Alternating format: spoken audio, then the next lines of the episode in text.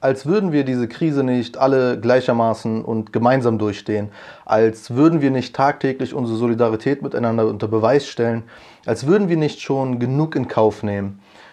Und genau das ist es doch, was wir jetzt eigentlich als Gesellschaft tun sollten. Gemeinsam da durchgehen und niemanden zurücklassen, niemanden hervorheben und niemanden zu degradieren. Da ist es doch besonders verwirrend, wenn die Beauftragte der Bundesregierung für Migration, Flüchtlinge und Integration, Frau Wiedmann-Mautz, mit Aussagen um die Ecke kommt, die Muslime in die Pflicht nehmen und zwar gesondert. Warum sie damit Muslime zur Zielscheibe macht, geradezu auch eine gewisse Unkenntnis unter Beweis stellt und sich in die fragwürdigen Interessen einiger Akteure begibt, das werden wir jetzt kurz durchgehen. Willkommen bei Artidal, mein Name ist Tarek Baye und wir gehen den Dingen jetzt auf den Grund. In der Welt, sagt Frau Wiedmann-Mautz, es dürfe keine Ausnahme für gemeinsame Gebete geben.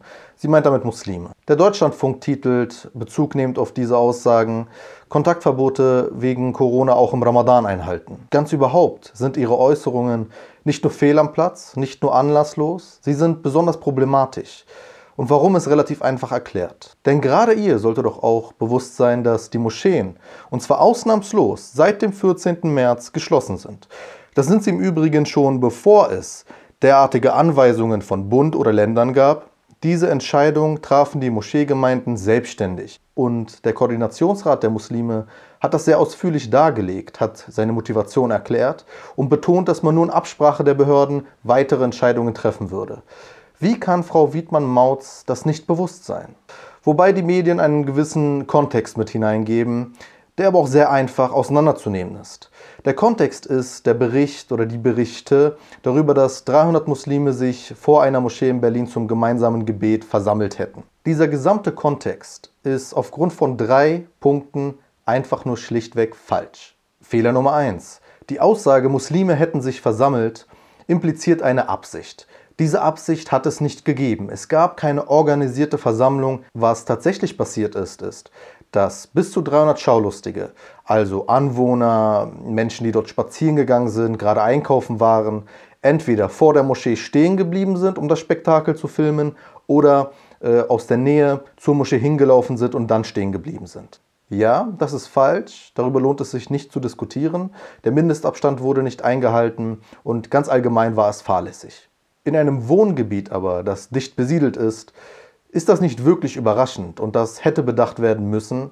Zumindest sollte man sich weiterführende Gedanken machen, denn die elementare Frage ist jedoch, ob Frau Wiedmann-Mautz denn nicht auffällt, wie seltsam dieses Szenario ist, dass in einem Viertel mit einem sehr hohen muslimischen Bevölkerungsanteil der Gebetsruf von einer Moschee als solches Spektakel wahrgenommen wird, dass 300 Menschen stehen bleiben. Man könnte hier die Frage in den Raum stellen, sollte das nicht eigentlich Normalität sein? Und im Falle dessen, dass es Normalität wäre, wären die Menschen dann immer noch so beeindruckt von diesem Szenario gewesen und stehen geblieben? Der zweite Fehler ist, zu behaupten, es hätten sich 300 Muslime versammelt.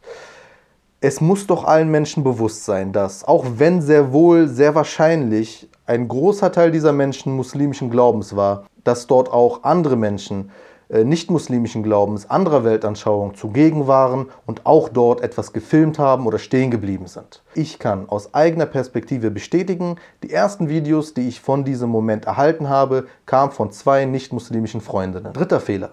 Es wird weiterhin behauptet, das Gebet sei abgebrochen worden, was schlichtweg falsch ist. Erstens, es gab gar kein Gebet. Zweitens, es wurde dementsprechend auch nicht abgebrochen. Was es gab, war ein Gebetsruf. Und der Gebetsruf war, was man sehr simpel den Videoaufnahmen des Gebetsrufs entnehmen kann, vollkommen ausgerufen, er wurde abgeschlossen und danach gab es auch nichts mehr und es hätte auch nichts mehr gegeben, weil die Genehmigung nur für einen Gebetsruf bestand. Das heißt, es gab erstens kein Gebet, zweitens, es gab nur einen Gebetsruf, drittens, dementsprechend wurde nichts abgebrochen. Die Berichterstattung der Polizei hier ist schlichtweg falsch. Die äh, Art und Weise, wie Medien das reflektiert haben, ohne es kritisch zu hinterfragen, ist fahrlässig und mangelhaft, denn kritischer Journalismus hätte innerhalb weniger Minuten herausfinden können, dass das nicht stimmt. Und ja, auch Frau Wiedmann-Mautz kommt in diesem Kontext nicht gut weg, wenn ihre Pressearbeit bzw. die Arbeit ihrer Referenten, ihrer Mitarbeiter nicht feststellen konnte, dass diese Fehler in der Berichterstattung bestanden haben und sie sich dennoch dann dazu verleiten lässt, bezugnehmend auf diesen Kontext solche Aussagen zu tätigen. Es sei kurz zu erwähnen, dass es überall in Deutschland, in vielen verschiedenen Städten, bei vielen verschiedenen Moscheen diese Ausnahmeregelungen zum Ertönen des Gebetsrufs gab. Nicht nur in Berlin. Nur in Berlin kamen überaus viele Menschen zusammen. Was auch daran liegt, dass die meisten Moscheen in Deutschland eher dezentral sind, was ein Problem für sich ist. Aber, und das sei eben auch zu betonen, woanders kam es nicht zu solchen Vorkommnissen. Und dass man sich dann so gezielt auf diesen Moment, auf diese Situation stürzt, spricht Bände. Weiter. Frau Wiedmann-Mautz erklärt, sie werde in einer Videokonferenz mit Vertretern der muslimischen Gemeinden über dieses Problem sprechen und sie darüber informieren, welche Vorkehrungen für Ramadan geschlossen werden müssten. Ich habe einige Vertreter der muslimischen Verbände kontaktiert und gefragt, was ist mit dieser Videokonferenz? Interessanterweise reagierten alle mit Erstaunen und betonten, sie hätten gar keine Anfrage erhalten. Das bestätigt auch der Koordinationsrat der Muslime in einer Pressemitteilung. Der äh, derzeitige Sprecher des Koordinationsrates, Burhan Kesici, erklärte, man sei irritiert von diesen Aussagen. Und da möchte ich hinweisen.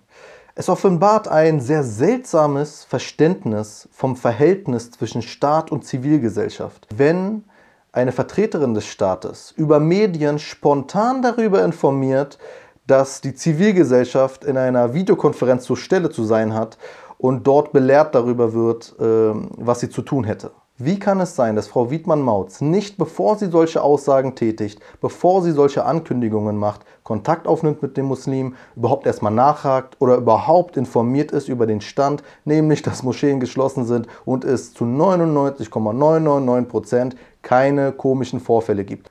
Übrigens, eine katholische Kirche klagt dagegen, dass Gebete nicht stattfinden können. Die Muslime haben nichts dergleichen unternommen. Warum muss man sie gesondert hervorheben und zur medialen und politischen Zielscheibe machen? Gerade die spaltende Rhetorik, die es auch in diesen Tagen gibt, immer noch von Rechtspopulisten, sollte doch Frau Wiedmann-Mautz, einer Person in, ihrem, in ihrer Position, mit ihrem Profil bewusst machen, wie gefährlich es ist, sich in solchen Debatten treiben zu lassen oder solche Aussagen zu tätigen. Es sei an dieser Stelle im Übrigen ganz kurz noch erwähnt oder hervorgehoben ein sehr interessanter Artikel, von volksverpetzer.de, äh, der das Verhalten der AfD mit dem Verhalten der Muslime vergleicht und zum Schluss kommt, dass Muslime weitaus vernünftiger agieren als die AfD. Muslime als sonderbaren Faktor hervorzuheben, ist gefährlich. Bezug nehmend auf diesen Fall in Berlin, den wir ja gerade sehr einfach dekonstruiert haben, sagt Cem Özdemir von den Grünen, Respektlosigkeit gegen Rechtsstaat und Polizei brauchen spürbare Strafen. Auch Beatrice von Storch von der AfD will den Rechtsstaat gegen Muslime durchgreifen sehen. Es dürfe keine Sonderrechte geben, alles andere sei eine Kapitulation des Rechtsstaates gegenüber islamischer Parallelgesellschaft. Dieses Narrativ vom muslimischen Rechtsbruch, vom Sonderrecht bedient auch Frau Wiedmann-Mautz, wenn sie sagt, es dürfe keine Ausnahmen geben. Und das sollte ihr, das sei nochmal betont, gerade ihr doch bewusst sein.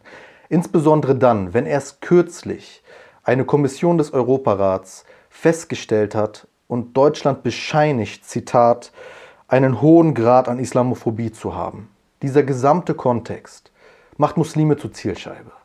Und das sollte in einer Zeit, in der wir es bitterer nötig haben als je zuvor, gemeinsam diese Krise zu durchleben, solidarisch zu sein, zusammenzustehen, uns nicht spalten zu lassen, uns nicht von politischen Grabenkämpfen treiben zu lassen. In solch einer Zeit können wir uns nicht leisten, bestimmte Bevölkerungsgruppen, insbesondere Minderheiten, zur Zielscheibe zu machen. Wohin das führen kann, wenn man für Corona einen Sündenbock sucht oder einen Sündenbock zeichnet, sehen wir gerade in Indien. Dazu folgt aber nochmal ein eigener Beitrag. Wenn euch dieser Beitrag gefallen hat, dann lasst es uns doch wissen. Verbreitet ihn und sorgt dafür, dass auch in der Bundesregierung das Bewusstsein herrscht, dass so etwas kein Kavaliersdelikt ist. Wenn euch Medienarbeit wie diese gefällt, und ich denke, wir haben sehr deutlich gemacht, warum es wichtig ist, eine andere Stimme reinzubringen als die, die wir in den letzten Tagen erlebt haben zu diesem Thema, wo wir doch gesehen haben, wie einfach es ist, die Berichterstattung zu diesem Thema so simpel zu dekonstruieren. Dann unterstützt Medienarbeit wie diese.